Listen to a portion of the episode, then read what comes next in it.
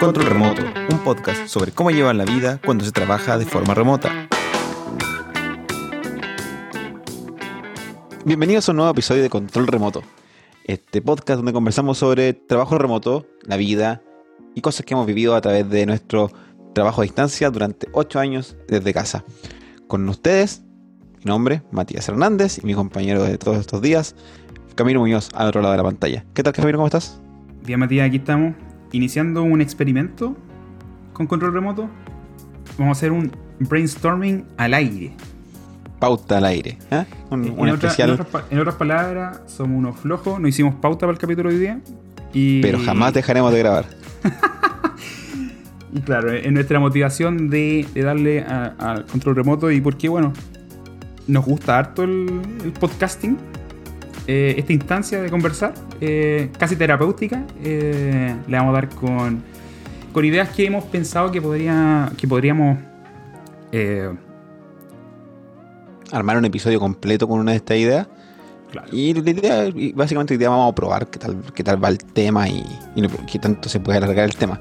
Y bueno, seamos ciertos, en la semana ha sido un poco difícil crear pauta, así que aprovechemos el tiempo y creamos pauta ahora. Así que ojalá la audiencia nos apoye y escuche todas estas ideas que tenemos para, para episodios futuros. Esto es un especial, así que démosle no. Súper. Eh, puta, ¿cómo ha estado? Partamos, ¿cómo, ¿Cómo ha estado, no sé, por la semana? Ajetreada, pesada, por lo mismo a- hacer pauta no ha, no ha sido fácil. Y eso, o sea, eso, mucho, mucho que hacer. Harta pega. Puta, yo he estado tratando de ver series, weón. O sea, sí, viendo series. eh, con la PAM estamos viendo Viking. O sea, estoy viendo Sí. serie en vez de hacer pauta. Sí, weón. Sí, Perfecto. de repente es necesario ver cosas para tratar de inspirarse, weón. ¿Cómo se Bueno? Vikingo es muy buena serie, la vi completa ya. Ah, cacha, weón. No, Sí, es buena. Vamos... Pensé que no te gustaban, si no te lo hice recomendado. O sea, sí es que me costó agarrarla. Estuve, puta, yo, yo diría que un año en el primer capítulo. Como que lo trataba, lo empezaba a ver y me quedaba en la mitad, me quedaba dormido. Avanza por ahí por la tercera temporada, o sea, la segunda temporada ya, el personaje principal es genial. Ah, el, la- el leitmotiv del personaje y cómo se va transformando en el periodo, Ah, sí. muy bueno. No, sí, sí, de hecho ya nosotros vamos, estamos empezando la quinta hora. Bueno, sí, ya, ya no está Ragnar. Eh, spoiler alert. Oye, la serie lleva ahí como tres años ese, episodio. Ya, Así que- imagínate, nosotros lo empezamos a ver ahora. Igual sabíamos de esta weá, pues es como spoiler, así como que todos... todos- Salió por, salió por todos lados, incluso estuvo a punto de ser cancelada por lo mismo. Pero no, ¿sabéis qué? Porque, porque hay otro personaje, bien. hay otro personaje post este personaje Ya, que pero logra no- levantar la serie. Ah, sí, sí, de todas maneras. De todas maneras. Eh, Bjorn. Y el, el otro hijo también la está llevando, el El po. El- Ivar de The Boneless. Ivar, el sin huesos. po. Sí. No, bueno. Eso lo- logra mantener la fuerza de la, de la serie sobre los hombros de este personaje. Logra- lograron hacerlo y, es muy bueno. Yo es como en la. ¿Cuántas lleva? ¿Siete? ¿Seis? ¿Ocho? No sé. Son seis todas. se acaba- y se acaba, po, No, tú no sé, al Sí. menos no, no, no deja claro que se acabe, sino que deja Ah, no, ahí- pero, pero la serie en sí se acabó, pues ya. Chao, chao. Uh. yo, me quedé, yo me quedé huérfano de, de Vikings y empecé a ver The Last Kingdom. Tengo varios amigos que, que ya me han dicho eso, que es como la transición. Sí, que también la primera temporada es como que tenés que forzarte un poco, pero después ya, ya se resuelve. Y ya nos hemos transformado en un podcast sobre series. Ya volviendo. Bueno, eso, eso quería comentar, que estábamos viendo harto los a- a vikingos. Y. Y nada, pues con relación a esto, eh, era que quería llegar al tema de los eh, de las redes de apoyo que uno puede tener. En este caso, aquí mi, mi- red de apoyo directa es la PAME. Eh, y, y cómo a, lo largo de mi carrera ha sido fundamental, pues, en el sentido de que ella siempre como que me ha siempre me ha apoyado cuando me ha tratado de como atrever estos cambios que para mí ahora son normales, el tipo de trabajo que tenemos y todo esto, pero hace unos años era, era visto como algo súper, no sé, pues, inseguro. Sí, pues como lo hemos comentado en otro episodio, eh, bueno, partimos hace rato ya con esto, y eh, es difícil, difícil lo que tiene que ver mucho con seguridad laboral, con y, básicamente es un salto al vacío, o sea, te vas a trabajar de forma como contractor, que no te da ninguna seguridad de ningún tipo, y te a trabajar en un lugar que técnicamente no te vas porque te quedas en casa, pero a trabajar en un lugar que no conoces, nada, no tienes ninguna noción de lo que pasa allá. Otra cultura, etcétera, etcétera. Y entonces es un salto al vacío. Y ahí el apoyo. Y todo es nuevo. Y cada vez es nuevo. Y, siempre es nuevo. Porque, porque, porque yo me acuerdo, o sea, al final, en este, este camino, casi como que lo fuimos explorando entre los dos. contigo, en, en, este caso me refiero, porque es como. Eh, oye, pero ¿y cómo se boletea para el extranjero? No, sabéis que yo estuve averiguando con una contadora, después pregunté en servicio de impuesto externo y tenía que hacer esto, esto, esto. Ah, ya, ya, Y es tan, y es nuevo que mucha gente que trabaja en, distintas áreas, tanto legales como, como económicas, tampoco saben mucho. Es como que tuvimos que recolectar información por todos lados. Claro, y, eso era interesante porque al final, eh, en esta gran aventura, no te sentís, no, yo al menos no me sentí nunca solo. ¿Cachai? Porque íbamos cagándola juntos o de repente iba a ser una weá que, que, que, no me iba a salir muy bien, pero justo tú ya habías pasado por eso.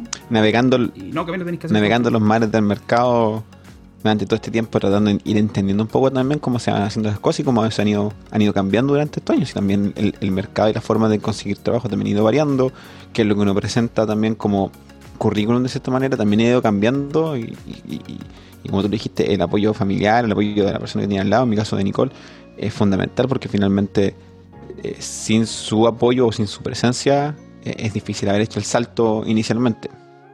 Como, como comentamos en un principio, nosotros abandonamos una empresa medianamente eh, estable en favor de lanzarse a, la piscina sin saber si tenía agua y, ver qué pasaba Pero así como, como en Jurassic Park dicen, pues la, la vida se abre camino. y, en ese sentido, eh, eh, el aprendizaje constante al final, cagarla hartas veces y de repente chuntarle, no iba, íbamos armando el caminito en estos ocho años. y ya, no sé, pues. Igual de pronto uno cuenta y suena como smooth, como bien suave y sencillo haber hecho todo esto. Y la verdad es que, que es un proceso que ha tenido de dulce a gras, como toda la vida de, de pronto, ¿no? En que muchas cosas salen muy muy bien y muchas cosas salen muy muy mal, como ya comentaste tú en un episodio, hay periodos de tiempo en donde uno se queda literalmente sin, nada porque no es, porque hay que estar navegando los mares del trabajo, del, del, mercado, tratando de encontrar nuevas oportunidades. Y ya vemos, si bien el mercado laboral remoto es amplio, también hay mucha gente y mucha competencia. Y hay que saber cómo enfrentar esa competencia y enfrentarse a cientos de entrevistas como ya lo mencionamos en otro episodio también, y, muchas veces ese periodo no dura dos semanas de búsqueda, a veces un mes o dos meses o tres meses, y ahí es donde uno tiene que entrar a buscar otras estrategias como freelancing u otros medios para mantener, eh, en este caso, los ingresos. Entonces, tiene cosas muy buenas, tiene cosas muy complicadas, que no necesariamente son malas, pero hay que ir probando, hay que ir testeando y ver qué pasa. ¿no? Es cuático eso, sobre todo lo de la competencia y eso me trajo recuerdos de cuando yo estuve criando cuervos. a más de uno le ha pasado. ¿Y a qué me refiero con esto? ¿A qué me refiero con esto? Es que, bueno, nosotros comentábamos, eh, Matías me invitó a, cuando nos lanzamos por primera vez a trabajar para el extranjero, a trabajar a través de esta plataforma llamada TopTal. Cuando él me invitó, TopTal era una plataforma que se dedicaba solamente a hacer el, contacto entre empresas y, desarrolladores. Y yo fui uno de los primeros diseñadores que ingresaron a esa plataforma. Ya, yo al principio todo bien, eh, eh, tuve mis clientes, todo perfecto. Y cuando ya, cumplí un año y medio, dos años, me invitaron a ser parte de los screeners de, diseño. ¿Qué los screeners? Era la gente que estaba encargada de revisar postulaciones de, diseñadores y luego entrevistarlos para, ver si avanzaban durante, eh, eh, en este proceso de postulación llegan a ser parte de diseñadores de TopTal. Yo trabajé en esa área y claro, crié cuervos porque empecé a, aceptar, a ser parte de este engranaje para aceptar a nuevos diseñadores. Y, yo, ahí tuve la posibilidad de, ver diseñadores que te mandaban mierdas a diseñadores la raja que casi nivel, no sé, de Slack o Facebook o Apple, ¿cachai? Claro. Y ver como las pretensiones de renta que ellos tenían, eh, de dónde sacaban inspiración, cuál era como su proceso metodológico o cómo enfrentaban problemas de diseño, qué sé yo. Y, claro, aprendí y, y, aprobé a muchas personas para que pasaran. Pero en el camino empecé a, sin querer, a criar cuervos, porque al final eh, luego empezar a postular cuando la, el gran, la gran oferta de diseñadores que habían en TopTal se empezó a hacer más complicado para mí después postular a más pegas en el futuro. pero, pero bien, feliz de haber sido parte de ese proceso al menos. Es difícil participar como interviewer o screener parte del proceso de entrevista o de aceptación de personas es complejo. Al principio como que uno le dice que sí a todo el mundo, a menos que sea notoriamente errado, como a menos que sea notoriamente errado, notoriamente mal, y así hay que salta todas luces que no, esto no es lo tuyo, ahí decís que no, obvio, porque es muy fácil. Pero el resto es muy, muy complejo. Y si no tenés, tienes una pauta entregada por un alguien con experiencia previa en, en entrevista, una pauta así como esto es lo mínimo que se debe cumplir para pasar a la siguiente etapa, es más difícil aún porque esa pauta tienes que hacerte entre comillas tú. Y en general uno no es quien decide si pasa o no pasa a la siguiente etapa, es como un equipo, pero uno es parte de ese, de ese voto, ¿cierto? Y es difícil decir que sí o que no, sobre todo cuando, cuando tú eh, en, estás haciendo una entrevista y cacháis que, que no, pero se te tiene que notar. Tienes que, al final de la entrevista, tienes que decirle si tienes alguna pregunta, el feedback, y después decir eh, que te, bueno, si, todo va bien, te van a, se van a comunicar contigo al correo el, reclutador que te contactó. Y tener cara de póker.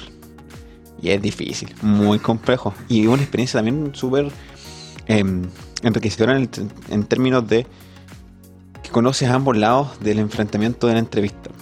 Conoces cómo se, se siente ser entrevistado y qué se siente en ser entrevistador que muchas veces el entrevistador no es una persona experta en entrevistas. Es muchas veces otro ingeniero, en mi caso, otro ingeniero que se le solicitó ponerse en ese papel porque es parte del equipo, porque conoce más el producto, porque en teoría sabe lo que se necesita para el equipo y se le pide ponerse ahí nomás. Pues. Entonces muchas veces el entrevistador está tan o más nervioso que el entrevistado porque tampoco sabe muy bien qué es lo que está haciendo. Sé. O sea, imagínate, en mi caso yo eh, llevaba que un par de años trabajando con gringo no, yo creo que menos, un año, un año y medio. Y mi nivel de inglés, yo si bien entiendo todo lo que me decían, en ese momento yo entendía todo lo que me decían, eh, hablar o en este caso dirigir una entrevista, yo lo que tenía que hacer al final era escribirme un guion que tenía al lado. Entonces solamente le cambiaba, hi, Roberto. Eh, what, what do you think about this? Así como Roberto. A mí todavía lo, hay mucho gringo y no me pueden decir Matías. ¿Sabes? Matallas. Matallas. Sí. Malditos gringos. a mí lo, fácil, es fácil decir mi nombre para Camilo. como Camilo. Camilo. No, pero, pero sí, pues pasaba, pasaba esa cuestión de. Y, y, y eso que tú decías, pues también era complicado el decir que no. Eh, a mí, en este como training que tuve, que al principio como que te ponía a hacer sombra y, ver otra entrevista cómo funciona, el proceso era que dentro de la misma entrevista tú tenías que decirle si pasaste, no, hasta que llegamos. Y, claro, y si ya se te, se te iba de las manos la cuestión, puta, te voy a mandar un correo con la respuesta, ¿cachai? Pero eso era, ojalá no, nunca hacer esa cuestión. Eh, es complejo. Que querían ser como bien transparentes en el complejo porque tú estado al otro lado también, pues tú sabes que la persona que está entre, eh, buscando oportunidades laborales muy pocas veces es una persona que está llena de oportunidades laborales y lo está haciendo porque quiere, ¿no? muy pocas veces. La mayoría de las veces es una persona que está necesitando una oportunidad laboral, entonces es muy difícil decir que no. Claro, tú estás ahí en el otro lado como, como contratado, comillas, para hacer este límite, ¿cierto? Este limitador, y tenéis que de cierta forma defender la empresa, o sea, como no contratar a cualquiera porque no sirve es una posición muy compleja, muy rara. Y no sé, es enriquecedora, pero prefiero no hacerlo muchas veces. No, yo no volvería a hacerlo, boludo.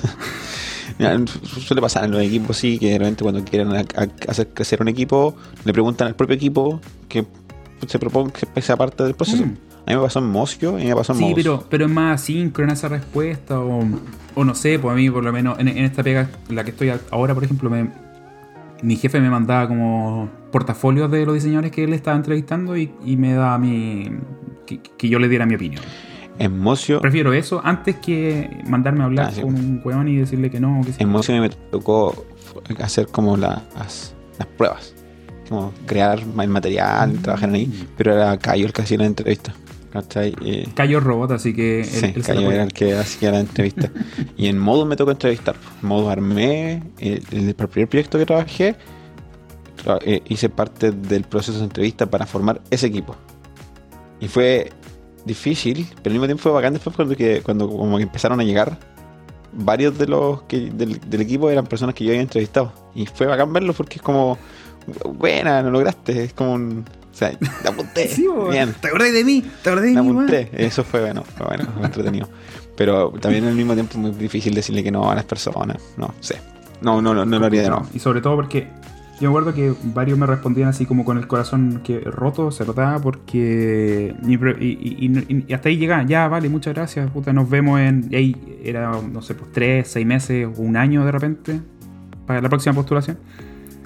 Eh, pero habían otros que como, ya, pero ¿por qué no? Entonces, ya es difícil, pero el asunto de que también no me manejaba mucho en inglés no, no ayudaba mucho en mi posición tampoco. Bien. Parte de parte también del- del- del- de la labor que hacemos en, nuestros propios en, en el área en que trabajamos. No sé si no, yo no sé si pasa mucho esto mismo de que los propios trabajadores sean parte de los interview process en otras áreas que no sea tech como nosotros. No, Mm. no tengo la menor idea. Y si pasa, de- debe ser igual de complejo como, que, como lo que acabamos de comentar. Una de las cosas que uno realmente le preguntaba, que, que al menos yo preguntaba siempre en, en entrevista y en la prueba que voy a diseñar, eran cosas como, por ejemplo, eh, si te- se hacía otra cosa, se hacía otro tipo de actividad fuera del trabajo. Como, ¿cómo, ¿qué, haces cuando te, ¿Qué haces cuando terminas de trabajar? Cualquier, cualquier. Y la intención de saber eso era, tenía que ver con, con saber un poco si esta persona tenía manejada de cierta manera un balance entre el trabajo y la vida, o si había alguna pasión, algo que mostrara que una persona que es capaz de desconectarse también del trabajo y, y- y hacer vida normal, o sea, que, estoy- que estoy hablando con un ser humano a través de la pantalla. Y ese otro tema que tenemos puesto acá, como conecto tema, mira, mira, soy como conductor radial. Eso, A ver, a ver. Sí, Oye, oye ¿cómo funcionó? como-? ¿Cómo funcionó? como ideas futuras, pues, eh, el, que, el cómo encontrar una pasión y enfocarte o el balance vía trabajo o integración vía trabajo. Que son dos temas bien, bien complejos. Pero El, el tan, el tan comentado work-life balance. sí, gracioso que incluso hay algunas empresas que lo ponen como parte de su, ¿cómo se dice? Eh, pitch para ofrecer trabajo. Así como nosotros te ofrecemos el mejor balance de tu vida de trabajo. Y es como, pero tú no te metí en mi vida, solo en mi trabajo. ¿Cómo me a ofrecer balance? No entiendo. Tu trabajo al final el balanceado, balance- entonces. El, el balance lo tenés que meter tú. Claro. Eh, Ahí es donde volvemos a temas antiguos como eh, definir espacios, definir qué es vida, definir qué es trabajo. Y Yo no estoy tan seguro de, de eso de compartimentalizar la vida en general, así como este es, mi, este es mi trabajo, esta es mi vida personal, esta es la vida con la familia y esta es la vida con, no sé, los amigos y este es mi hobby. Así como, porque finalmente lo que pase en una de estas cosas, estas áreas que estás tratando de definir, igual afecta a la otra área. O sea, si un día te levantaste con el pie izquierdo, más probable es que igual vayas a seguir con el pie izquierdo en el trabajo y con el pie izquierdo en cualquier otra actividad que hagáis. por supuesto que afecta, pero me refiero a la actividad del día a día, ¿cachai? Porque eh, es como, ah, es que estoy haciendo vida social, estoy haciendo vida familiar, pero estoy viendo el Slack y respondiendo una, un- una cuestión de la pega mientras estoy... A eso me refiero de definir espacios, que hay espacios para y espacios para, ¿cachai? No, no me refiero a... eh, oh, estoy ahora en vida eh, social, vida familiar, eh, se me olvidó que tengo un trabajo o que tengo, tengo varios problemas en el trabajo que, no sé, me- ¿cachai? Obvio que te afecta, si eres persona. No, es difícil conseguir ese balance de ese tipo como el que te comentan, por ejemplo, en la última semana estuve luchando con el síndrome del impostor y un poco de FOMO, así que estuve pegado al teléfono cada, cada vez que... Cada vez, Matías, ¿Mm? ¿qué FOMO? para la FOMO, gente que no Fear sabe? of Missing Out.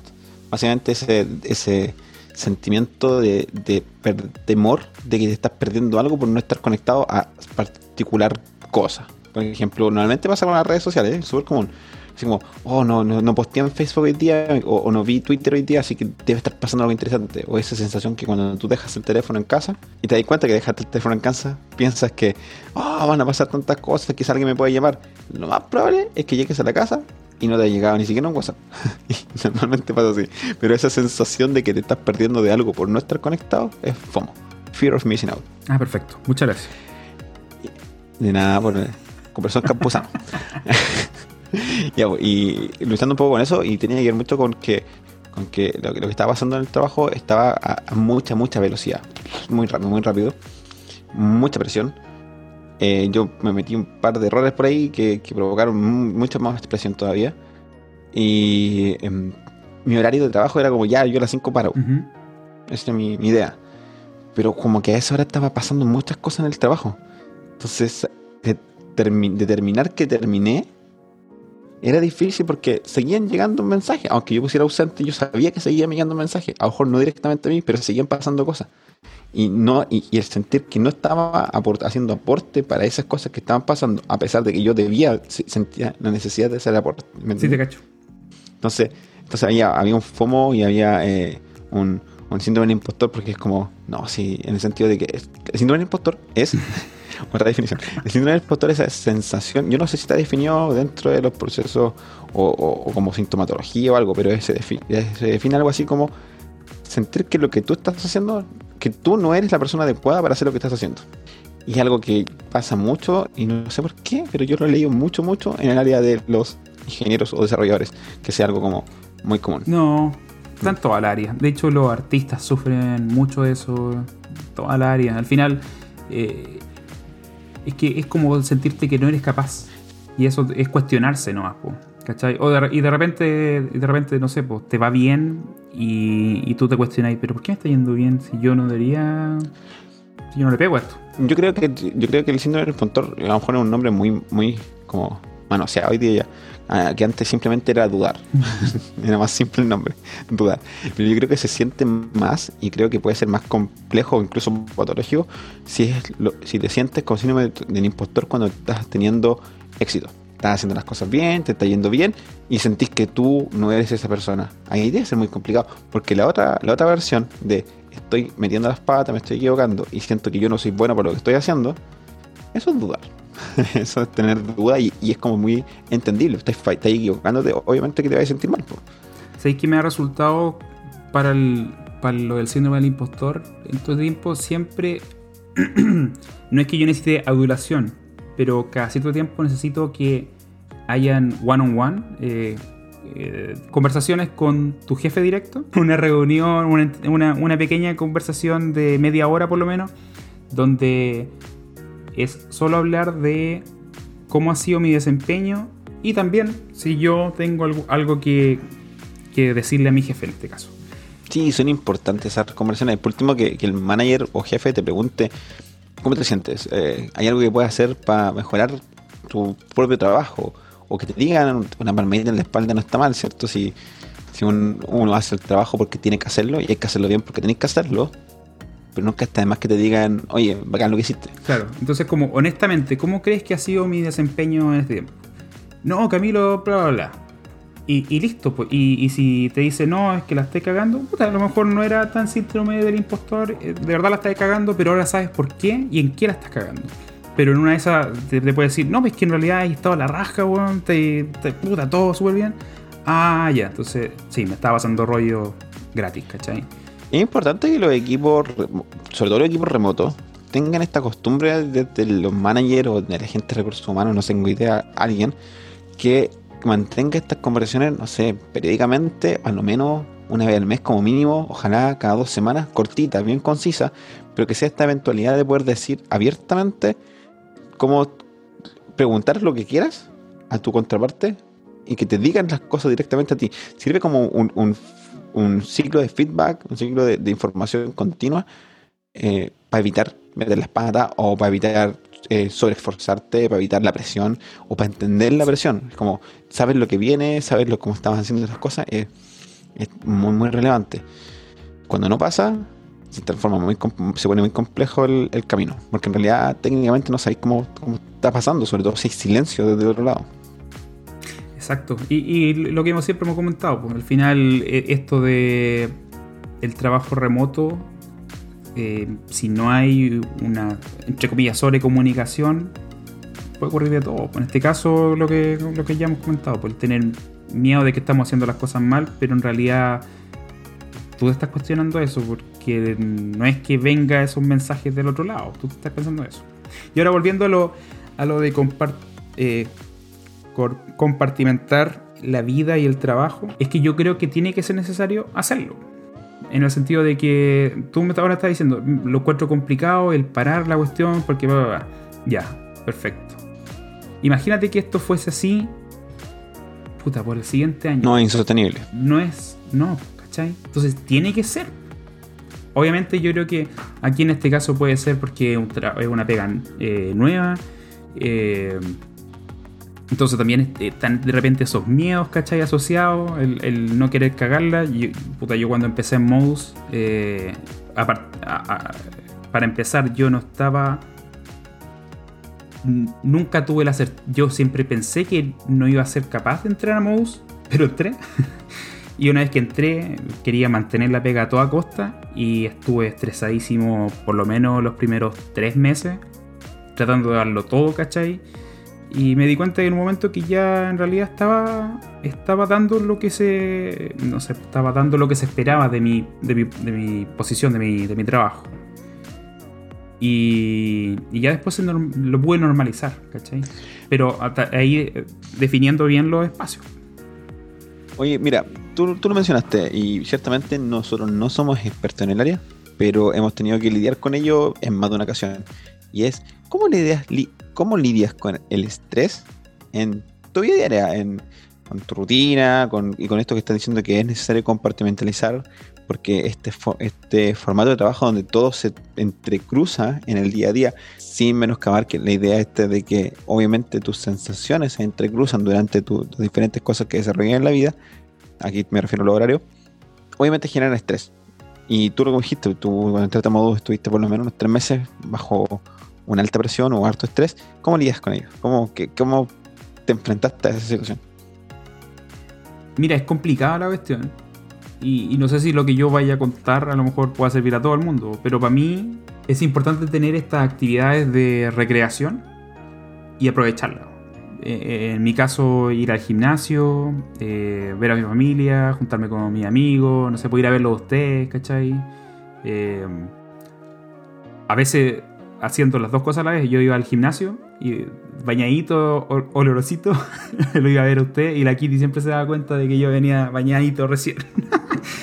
pero, pero, pero eso, eh, el, aprovechar los tiempos, entre comillas, libres para y, disfrutarlos. Eh, eh, ese momento que puede ser una hora, dos horas, qué sé yo, pero que sean exclusivamente de descansar de la pena. ¿Te, te, das cuenta que hay un, hay un, Personalmente siento que ahí hay un tema en común, un mínimo común múltiplo.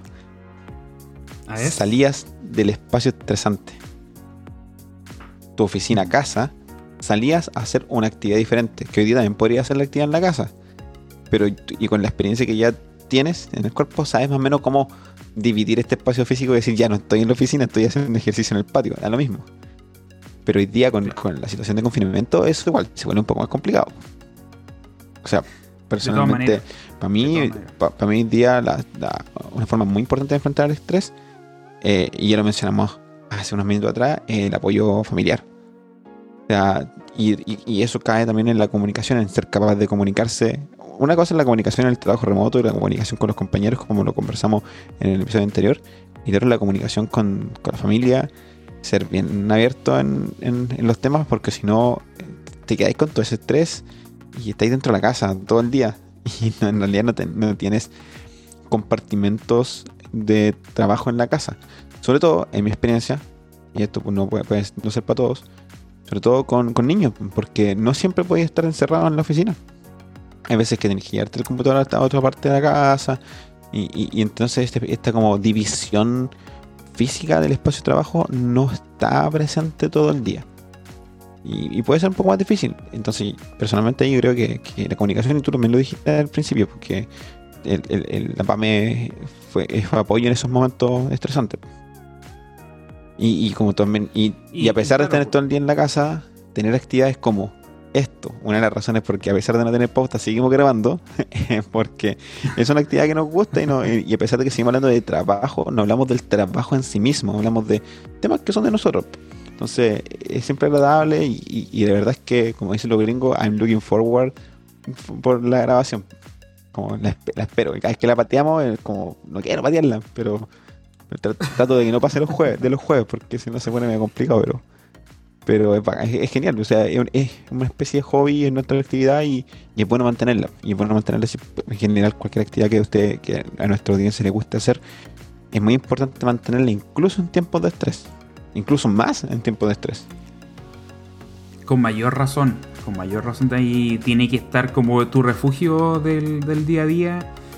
Eh, hacer lo que te guste. En conclusión, el encontrar la pasión es el principio pero después mantenerlo es lo que mantiene como esa, esa llama viva y, que te puede servir como escape o como también, pucha, porque, porque en realidad necesitas hacer algo que te, que te llene. Y eso te lleva un poco también a una cosa que tú siempre mencionas en todos los episodios, pero que en realidad, nunca la hemos, tratado como de fondo y probablemente puede ser un tema completo del episodio, la rutina. Palabra que parece que es como, al menos en español, la rutina es como como algo que es medrente, algo espantoso, así cuando te dicen rutina es como, no, aburrimiento total. Y yo creo que es todo lo contrario, las rutinas eh, evitan estrés, porque tienes, eh, tienes como esto se llama de, puedes predecir lo que viene, tu cerebro está tranquilo porque sabe lo que viene. O sea, hay menos excitación, hay menos noradrenalina y, y una sensación menor de, de impaciencia, porque ya sabes lo que viene. y eso es muy bueno. Y entonces, el, y como tú lo dijiste, crear las pasiones o encontrar algo que te gusta hacer y después mantenerlo en el tiempo, ese mantener el tiempo es una rutina. Nosotros rutinariamente grabamos este podcast tratando de hacerlo los mismos, los mismos días toda la semana. Eh, y, es una forma también de, estar tranquilo. Es el, tiempo está reservado, se hace y se hace. No. Y, así debería ser con, con, la mayoría de las actividades extras que uno, que uno quiera proponerse, también para evitar que las actividades extras se transformen en estrés. No sé, las rutinas creo que son algo importante y un tema bien interesante que, que conversar de pronto. Cada uno tiene su propia rutina, incluso se escriben libros sobre las rutinas de la gente exitosa. siete, siete rutinas matutinas de, de personas altamente efectivas. Pura wea, pura wea. No, pero.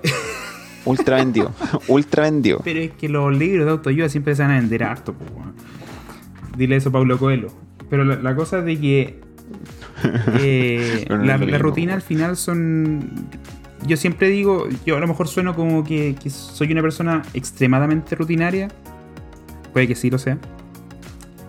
Pero siempre hablo de la, de la rutina de que al final es una especie de estructura. ¿Cachai? Y ojalá una estructura que fuera lo más inamovible posible. Pero en el fondo, la rutina, al ser este tipo de estructura, tú puedes descansar en ella y, como decía Matías, restar ansiedad a tu día. Ya con eso es un factor menos que estás restando de tu día a día en cuanto a estrés. E, es una cosa menos de la que te tienes que preocupar. Y entre comillas, una, pero en, verdad pueden ser 6, 7 cosas que vas a hacer durante el día. Obviamente hay niveles de rutina. O sea, por ejemplo, en algún momento a mí me dio como por entender un poco, conocer un poco sobre minimalismo. Y dentro del minimalismo hay un proceso que es como tratar de tener la menor cantidad de ropa posible y al mismo tiempo la misma ropa. Y es como, ¿y por qué? Porque no tenés que pensar. Te levantas en la mañana y sacas la bolera negra con el patrón negro y se acabó. Y mañana la bolera negra con el patrón negro y así todos los días. Y es una cosa que a lo mejor no te quita más de 5 minutos, pero son 5 minutos que no lo estoy usando. Sí, yo lo encuentro un poco extremo. Pero encuentro el sentido. Pero algo yo es que las rutinas te ahorran esos tiempos. Porque tú puedes predecir Ahora, obviamente las rutinas pueden ser tan estructuradas y tan duras como lo quieras o tan flexibles como lo necesites. Y es gracioso porque la mayoría de la gente cuando tú decís rutina se espanta y es como, es súper útil. Por ejemplo, esto es como paternal. Los niños necesitan rutinas porque les disminuye la ansiedad. Y los niños ansiosos y es horrible. Los niños ansiosos son muy complicados porque, obvio, se sienten mal. La ansiedad no es una sensación agradable. Pero en cambio, cuando los niños saben que se levantan en promedio, pero aquí viene la flexibilidad, se levantan en promedio a, la hora X, no de la mañana. En promedio a esa hora eh, tienen su desayuno y después en promedio en lo general hacen cierto tipo de actividad y están perfectos. Porque tampoco es una cuestión de rutina. A las 9 en punto pasa tal cosa y a las 10 en punto. Eso es una estructura exagerada. Pero lo otro es una estructura en el día. Y eso mismo funciona para un adulto. Tener una estructura también con la flexibilidad que requieras o con la, rigidez que requieras. No va a faltar el día que, no pudiste avanzar bien durante el día porque, qué sé yo, estuviste estresado, o sea, estuviste metido en, pega más complicada de la que, la que tú esperabas, o a lo mejor salieron cosas, no sé, tuviste que ir al centro. No sé si actualmente, ojalá que no, hoy día. Pero en un mundo normal eh, tuviste que salir porque faltaba algo en la casa o qué sé yo, y después tú tengas esa flexibilidad para, entre comillas, recuperar esas horas en la tarde, qué sé yo, pero siempre tratando de respetar esa, esos espacios que tú tienes predeterminados durante tu día. y ahí viene un consejo que, que, leí en algún libro. Creo que fue en el mismo libro que recomendé al principio, este de Atomic Habits, la regla de los tres días algunos la modifican a los cuatro días, a los dos días, pero en, general es una especie de regla. Tu rutina X no la rompas más de dos días o tres días seguidos. Porque si la rompes más de tres días seguidos se transforma en un nuevo hábito. Otra y rutina. Tu rutina. Y tu rutina va a ser romper la rutina. O sea, por ejemplo, tu rutina es que tú todos los lunes ibas al gimnasio y dejaste de hacer los dos lunes. No es probable que lo vayas a dejar de hacer el tercer lunes y el cuarto y el quinto y el sexto. Claro. Se trata de evitar que sea dos veces seguidas. Es como, y, la verdad es que sí, tiene harto sentido. Como que, porque formar, formar hábitos, comillas, malos de flojera, de procrastinación, es súper fácil. Formar hábitos que te, que te ayudan en, en mejorar algo es súper difícil. No sé, la regla de, de los dos o tres días, depende de cada uno, eh, me parece un, muy buen consejo. Oye, veo que te llegó algo ahí al, al, phone. Sí, bueno, me llegó una notificación eh, acá tenemos a Diego Arrieta, eh, que comentó sobre el último episodio que subimos, el de tips de colaboración remota. Y Diego comenta que acaba de escuchar el, episodio, que le, gustó mucho, y, estaba preguntando si podríamos tocar en algún capítulo cómo se la arreglan para trabajar en Git en un ambiente real de trabajo. Diego, mira, para, para el no iniciado en el mundo tech, Git es un sistema de control de versiones para orientar el desarrollo de software. Y da para un episodio completo de Café con Tech, eh, hablando específicamente de esto, porque es, muy, muy particular. Pero en general digo... Promoción sin sí, vergüenza. shameless Plug. Shameless Plug. Soy el mismo autor, da lo mismo. Y aparte que es un nicho, un nicho de 6 minutos a la semana, así que no, no nos afecta nada, no es competencia. Eh, es un tema muy particular, Diego, y en general, bueno, Hit está hecho, el sistema de control de versiones está pensado para trabajar en grandes equipos y que eh, en un ambiente real de trabajo. Así que si tienes más preguntas al respecto, puedes contactarme directamente a través de Twitter, arroba matíasfha, o en Instagram, arroba matíasfha también, y te puedo dar una respuesta más directa porque la verdad es que eh, me quedan algunas dudas de qué es lo que buscas eh, conocer al respecto. Sí, pues, GIT igual es una herramienta bien utilizada por el área del desarrollo. Para los diseñadores existe una herramienta que se llama Abstract, funciona de la misma manera, también tú tienes un control de versiones, tú puedes crear como tu propia copia local del, diseño, digámoslo así, original. Y después tú puedes hacer cambios y después empujarlo hacia arriba para que esa sea la, nueva versión original. Y para los que no sean ni informáticos ni diseñadores, también está Google Drive. OneDrive. En donde eh, eh, claro, a través de estas herramientas colaborativas, tú puedes mantener una, una entre comillas, una sola versión eh, que esté actualizada en todas partes. Y también puedes manejar de cierta manera un registro de historial en, caso de que quieras volver atrás porque alguien se mandó una caga. Un compañero pega, estamos mirando. Bueno.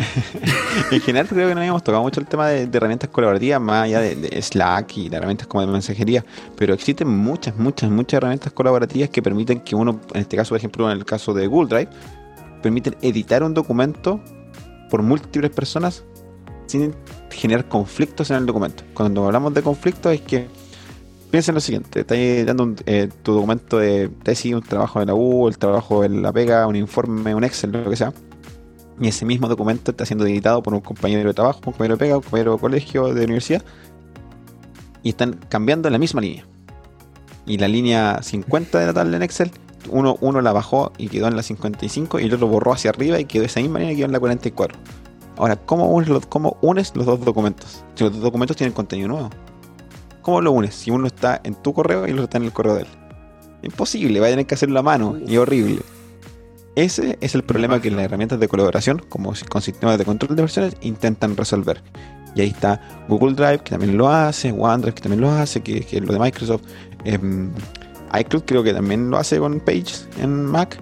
Y Dropbox, que lo pueden usar todos. No, es, un buen tema. Quizás para poder, eh, que, podríamos explorar en algún episodio futuro. O como decía Matías, de una manera eh, muy sinvergüenza, promocionando su propio podcast a lo mejor hablarlo él en Café con Tech.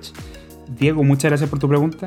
Eh, gente auditora, eh, como, como, siempre, invitado a también participar y, y, hacernos cualquier tipo de pregunta que, quieran relacionado con, con, el trabajo remoto o lo que sea, y que una de esas podamos nosotros aportar con nuestra mirada.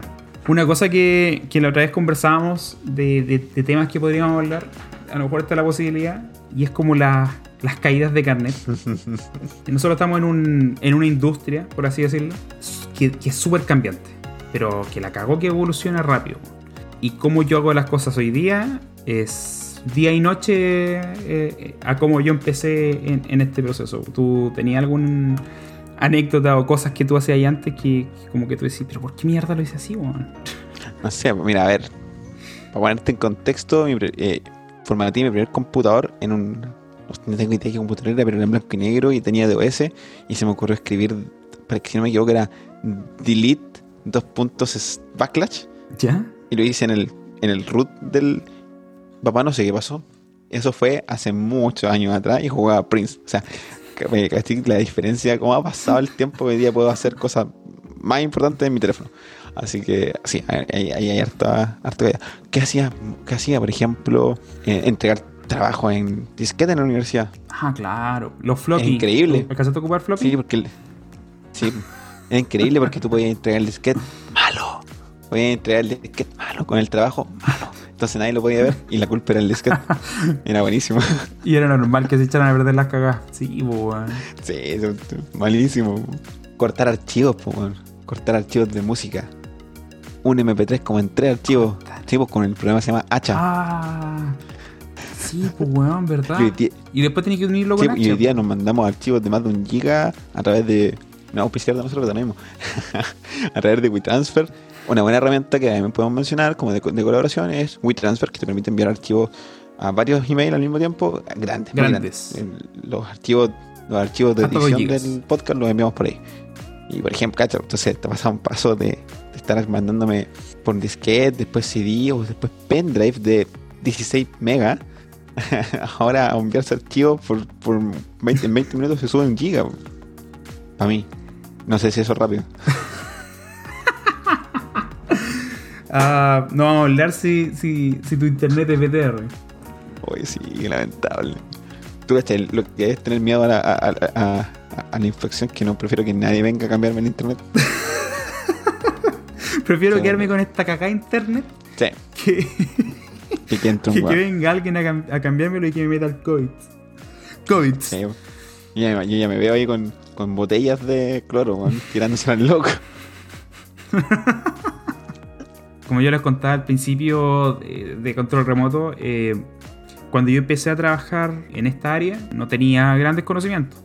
Como que fue un conocimiento adquirido con el tiempo. Y si a eso le sumamos de que igual era, entre comillas, una industria que estaba empezando recién acá, por lo menos en Chile, no había muchos grandes referentes ni tampoco como material para saber, ah, cómo se cómo yo lo que yo diseño se lo entrego a, a un informático para que lo implemente. Y yo hacía PDFs, hacía imágenes estáticas con las medidas, el color, la fuente, tipografía, le digo yo. Eh, eh, y, todos esos detalles. Y después, si había un cambio, mandaba un- una nueva imagen con la actualización. Y lo que yo veo ahora, y que y es, es una wea que da vergüenza, es que, por ejemplo, para hacer botones con la, con la esquina redondeada, lo que yo hacía era enviar pedazos de imagen que después los informáticos implementaban para hacer un botón. Eso ahora es, Sí, po. es, es un par de líneas de código. La culpa es de Internet Explorer. Porque Internet Explorer en esos años que trabajamos juntos y me mandabas trocitos de imágenes eh, con los bordes circulares o redondeados, era porque Internet Explorer no soportaba bordes redondos, pues, y teníais que meterle imágenes en las cuatro esquinas. weón. Internet Y- Explorer. pues. Hasta el día de hoy un pain in the Y ass. aparte de los PDFs con, con solo con, con- como con las especificaciones de, de la interfaz, hacía PDFs con flechitas. Entonces yo decía, ya, este botón, si yo, si yo lo toco, flechita, y me abre esta pantalla. Y, De veras, no, y- después llegaban a mi, a mi escritorio, eh, ustedes, y, y, oye Camilo, pero ya, pues, voy a necesitar un monito. ¿Qué wea? No, mira, ¿qué, ¿qué pasa si hacemos esta cuestión? Ah, ya, sí, ¿para qué te voy a hacer el PDF? Ya, mira, agarraba una servilleta, rayaba un par de weas, ya, a esta cuestión. Y ustedes agarraban su servilletita, se le a su escritorio y seguían trabajando. Documentación, pues, eso es documentación. Y hoy día, hoy día que tenemos para hacer eso, Millones de Figma, cuestiones. Ahora puedo hacer prototipos con, con todas estas Zeppelin. pantallas y meterle animaciones. oye, y prototipos que son, son imágenes Claro, y parece la que fueran probar en tu en, celular. teléfono con Marvel. y, y tocáis acá y te, y te, te, te- te hace una, una- una transición acá para allá y qué sé yo y, y, y, y todo eso también esos, esas PDFs con, con, con las especificaciones que yo hacía a mano que gastaba una hora ahora es para ustedes informáticos les mando un link tocan el botón que quieren implementar y les sale todo incluso ustedes pueden copiar y pegar el código que le, que le, le- le hace el, Ciertamente. la cuestión. No, siempre engancha por, por- por un montón de otras razones, pero sí, podéis copiar y pegar y es y, eh, mind blowing. Eh, es que ahora ya es tan normal, tan costumbre que es como si, ok, bacán. Pero no sé, hace un par de años atrás, no sé cuándo fue la primera vez que tú tenés Sketch, probablemente más años contigo. Eh, pero pero con Sketch ya fue magnífico. Y hoy día con estas aplicaciones que corren en el navegador y te muestran las imágenes, las puedes recorrer distintas versiones y tamaños. Sketch, No, pues, mag- Sketch magnífico. que fue la primera aplicación que yo conocí que era para diseñar aplicaciones. En- en- cuando yo empecé la hacía en Photoshop, imagínate. Diseñar en Photoshop. Hoy- y conocí gente que diseñó en Illustrator. Yo tengo mi propia versión de, de, de, Photoshop. Mis primeros programas, mi primer código, los primeros códigos cuando estaba en el colegio antes no formales, eh, Notepad, escribiendo HTML, CSS y PHP en Notepad. Escribía en Notepad. Sí. En el blog de pues, notas. Y, subía- y, y yo tenía un cuadernito donde yo iba anotando.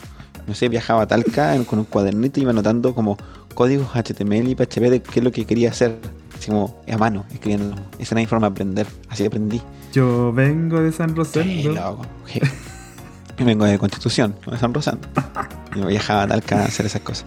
Y venía con mi cuadernito. PHP. ¿Y Flash? ¿Alguna vez hiciste alguna Sí, me la un momento de Flash fue la, fue, fue la panacea, po. Era, era, era lo que se venía con ActionScript. Pero se, hacía, se hacían muchos juegos en Flash. Y sitio web era como completo. meterse a páginas de juegos de Flash. Y sitio web completo, yo traté de hacer un, traté de hacer un sitio web completo en Flash para mi equipo de básquetbol. Imagínate, nosotros para. Horrible. No, puedo Pero era, pues, weón. Pero era. No, me quedó horrible. Yo- No digo que Flash hubiese sido horrible, me quedó horrible. Ah, Pero, pero no, Flash, Flash, Flash- yo creo que Flash era una muy buena idea, muy mal hecha, muy mal hecha. Y, y en un tiempo muy equívoco. Pero era muy buena, una muy buena idea. Se tomó internet por lo menos un par de años.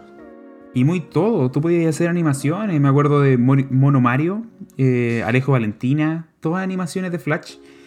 Y me acuerdo que ahí fue cuando. Ahí yo me sentí un verdadero vende, vende aire. Vende humo. Vende humo. Esa es la weá. Ahí yo me sentí. Con, con Flash, yo me. se- con Flash yo me sentí un verdadero vende humo. Yo les presenté a mi, a mi, a mi jefe eh, cuando trabajamos en la oficina acá en, en Talca que hacía que, que yo podía hacer animaciones e interacciones con Flash. Y le empezamos a vender a CMPC infografías interactivas. Ah, la infografía interactiva. Que al final era un, un PowerPoint con, no digamos esteroides, con, con energética. Con un par de cazuelas. claro. Y, y era eso, pues hacer presentaciones como sobre los procesos en CMPC y meterle animación, o que si tú tocabas ahí acá, o hacías hover, pasabas por, con el mouse por sobre de algo, ocurría una animación eh, extraña, qué sé yo. No sé por qué, pero me acaba de recordar a GeoCities. Era, era como GeoCities, po. oh. Con eso del hover y la animación extraña, me recordaste a GeoCities. Menos mal no le metía ruido, weón, porque ahí sí que era GeoCities. Le metía unos soniditos. Creo que de las primeras cosas que aprendí a hacer fue la marquesina en HTML. GeoCities usaba mucho marquesina. Este texto que va corriendo de, de, un, de izquierda a derecha Oh por la pantalla. Eh, Era hermoso. Eso y un gato como y un gato que al mover el mouse tiraba brillitos. Y ahora todo es más serio, weón. Es todo más serio. pero, pero es mucho más lindo. Más lindo. O sea, día, más complejo. El, el trabajo que hacemos nosotros es cada día más complejo. Más complejo y más proceso. Lo que antes era una página web, hoy día es una aplicación. Antes lo que era una página web, contenido estático y era, hoy día es una aplicación con interacción, no tenés que preocuparte si... Hay que preocuparse de que al usuario le guste, que el usuario haga clic donde tiene que hacer clic. Y, y claro que haya conversión, que la gente visite, porque hay, hay, hay herramientas que te analizan cuántas veces llegan y por dónde llegan. Eh, tiene que adaptarse a pantallas de distintos tamaños, tiene que verse bien en un celular, en una tablet, en un, cel- en un computador, en una pantalla gigante, en un televisor. Oh, mi primer teléfono. El primer teléfono que yo considero inteligente era porque tenía Bluetooth. Tú andáis con el Galaxy. No, no, eso fue un poco antes. Me compré un teléfono que era con conchita, un Nokia. Y lo más bacán que todo es que la pantalla, ah, tenía una pequeña pantalla afuera, monocromática, que me decían ahora. Y adentro, al abrirlo, era con botones todavía, porque yo no creía en los teléfonos de pantalla. Cuando salió el iPhone, yo era uno de los que decía, no, jamás entrar haciendo la pantalla ahí con los dedos llenos de papas fritas. Yo era un, ah, ah, tuve aversión al iPhone. Yo creo que era porque era caro y no me lo podía comprar, ¿no? y tenía Bluetooth mi teléfono. Y me pude pasar unas canciones ahí con.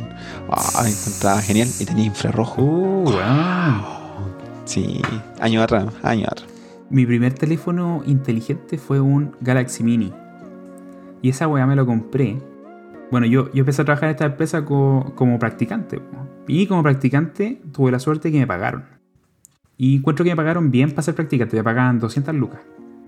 Harto. Y me eché medio sueldo en comprar mi primer smartphone.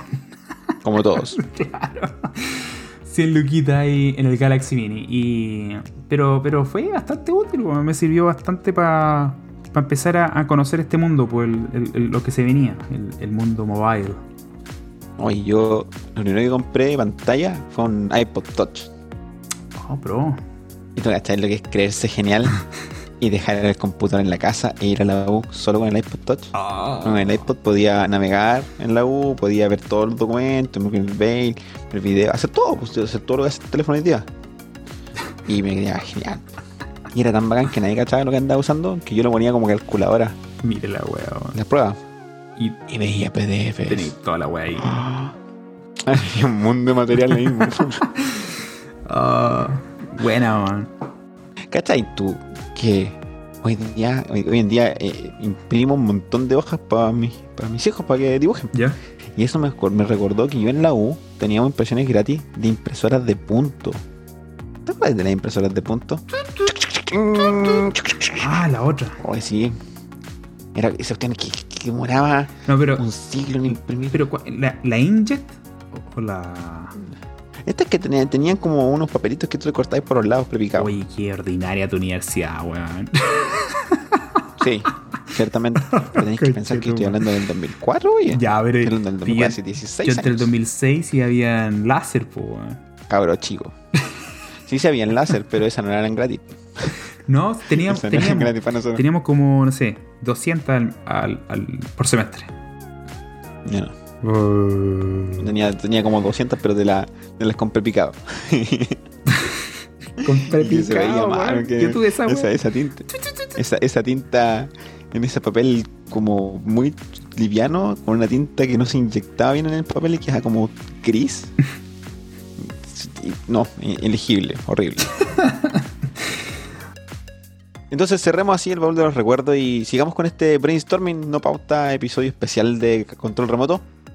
Pero a pesar de ser un episodio especial, seguimos teniendo la sección de siempre. Les tenemos recomendaciones. Porque no todo es trabajo. También tenemos Recomendaciones.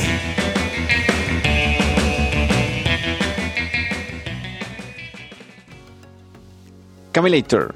Hey, Bruce Wayne, ¿tienes algo que recomendarnos a la audiencia o al menos a mí? Si es que nadie ha llegado hasta este momento del episodio. Oye, si han llegado hasta este episodio, un aplauso para ustedes, cabros. Muchas, muchas gracias. Los abrazo.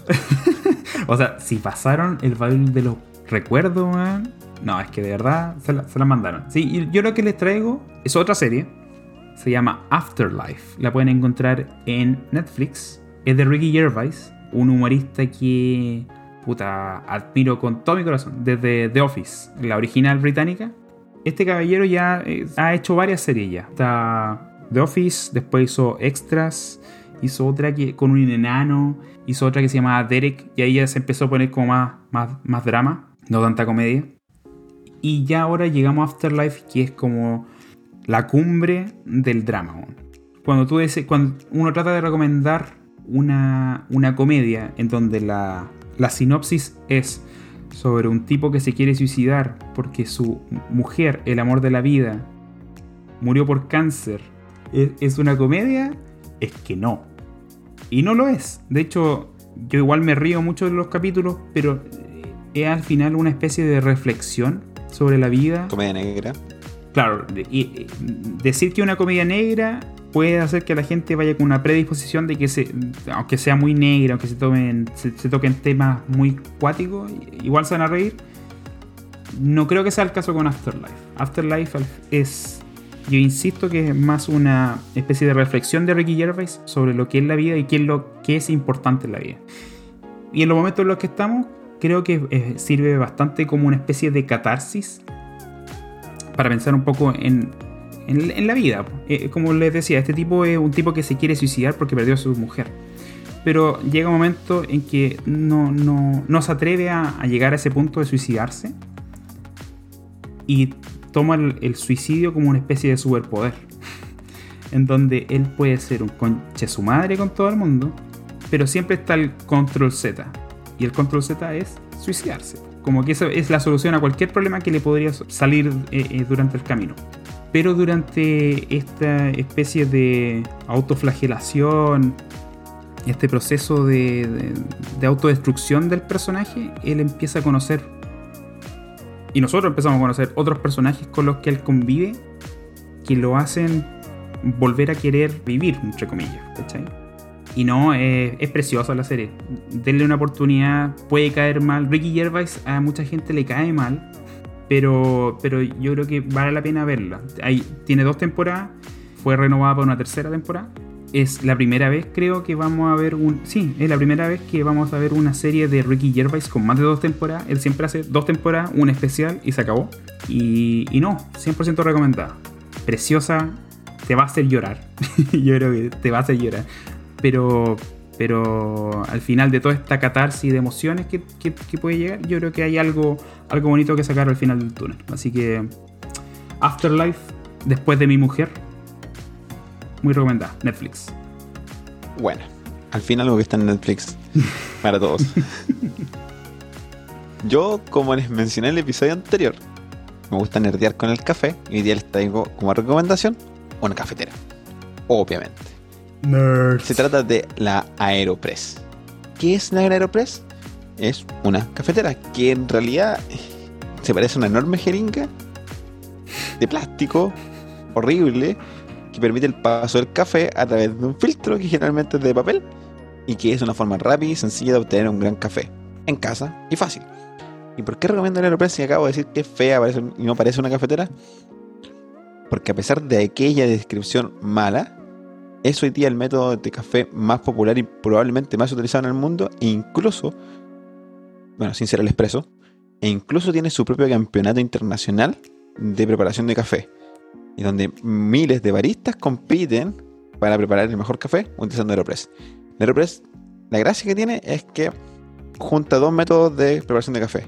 Inmersión, que es esto de meter café molido dentro del agua, y presión, porque el Aeropress permite una leve, aproximadamente de dos varios de presión, leve presión, lo que hace que el filtrado del café sea mejor. Y como utiliza un filtro de papel o de metal, si uno se compra los opcionales, el café que sale es un café brillante, limpio y con sabores bien notorios. Se pueden sacar muy buenos sabores. La cafetera se puede comprar en, en Chile, está en varias tiendas. Las que yo conozco es cafestore.cl y aquí en Talca, donde estamos grabando este episodio, en eh, primates.café. Se pueden cargar ahí, está en otras partes del mercado y es súper fácil de usar. ¿Se puede utilizar con café premolido, como por ejemplo la basa que venden en el, supermercado? Sí, se puede. ¿Queda genial? Queda bien. ¿Se, se puede utilizar con café eh, de grano? Sí, perfecto. Si usted no tiene moledora, le puede pedir al vendedor de café que se la muela para Aeropress y le va a entregar una molienda promedio y va a tener un muy buen café. Es muy fácil de preparar. Hay 3000 recetas para preparar café con Aeropress y en general ninguna te sale mala. Tienes que meter mucho las patas para que te salga mala. De verdad, así como dejar café muy muy molido, dejarlo por 5 minutos, te va a salir mal. Pero, pero conociendo las bases del café, que más tiene que ver con esta relación de la molienda y la cantidad de café versus la cantidad de agua, que normalmente lo aconsejable para mí personalmente es como 16 a 1, eso es- quiere decir que son 16 gramos de café por 250 gramos de agua. Eh, va a quedarte un café exquisito y muy bueno, eligen dependiendo de, cómo te gusta, uno lo puede aumentar o disminuir el tiempo y te va a quedar más amargo, más dulce. Aeropress, búsquenla. Eh, tiene una historia un poco interesante porque la creó un ingeniero y físico que trabaja por una, tienda, una empresa de creación de artículos deportivos, espe- especialmente frisbees. Y lo creó porque él decía que no encontraba una cafetera que le fuera de su gusto. Así que la creó con el mismo plástico con el que hacían los frisbees. Es técnicamente irrompible, es una inversión de una sola vez en la vida porque jamás la vas a romper desde que la compres. Lo único que podrías necesitar cambiar es la goma, los gaskets, que cada 3-4 años se cambiará. Si eres un cafetómano empedernido que lo utilizas, probablemente la tengas que cambiar en ese periodo de tiempo. Antes no. Es muy difícil. ¿Se necesita mucha fuerza para usarlo? No para nada, porque la presión que logras es, es baja. Por lo tanto, no se, no se parece a un expreso. Y es baja porque lo que el, el solo el café es el que provoca la contrapresión a la que tú empujas el émbolo. Entonces, dependiendo de la cantidad de café, también la molienda, la presión fuerza que es muy poca. Yo utilizo un aditivo en la Aeropress que se llama Prismo, que es un filtro presurizado, que en realidad en, en vez de salir por varios hoyitos el, el agua con el café, sale por un puro hoyito y que necesita una cierta cantidad de presión para abrirse la válvula. Y esa necesita un poco más de fuerza, pero ni aún así. Ni aún así la fuerza necesaria es, es notoria, como que haga esfuerzo para beber café. Que mi mayor esfuerzo es moler, y tampoco es tanto. Así que, y bien bueno, y bien bueno. Bueno, el prismo es un, un aditivo que se puede utilizar para tener café similar al espresso. Jamás va a ser como espresso, pero eh, tiene un cuerpo similar, sirve para hacer lates. Eso. Aeropress, recomendada.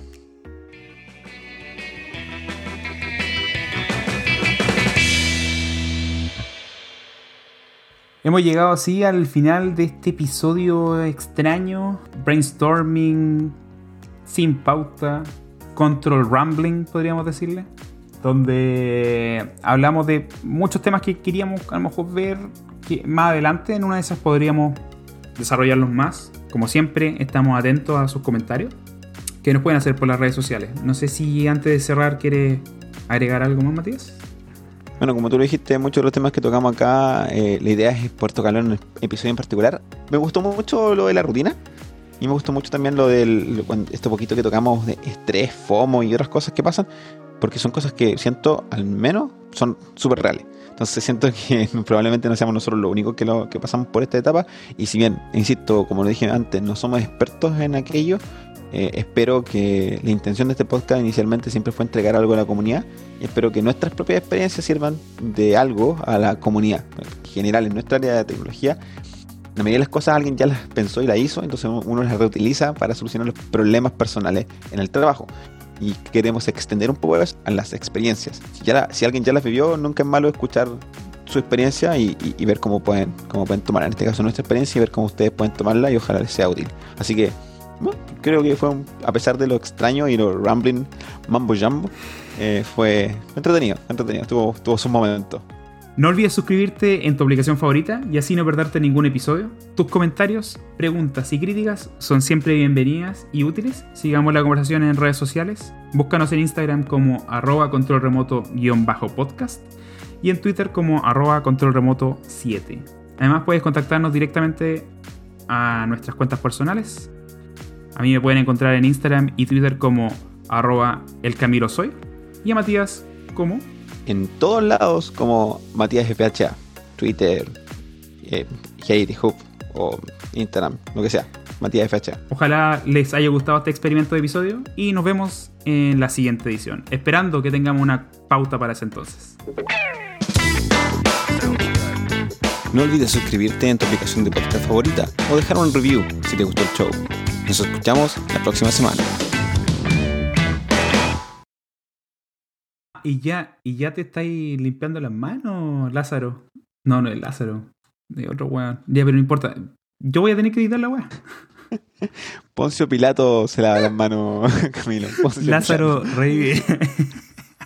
Editemos 50 features que este está medio difícil. Sí, weón.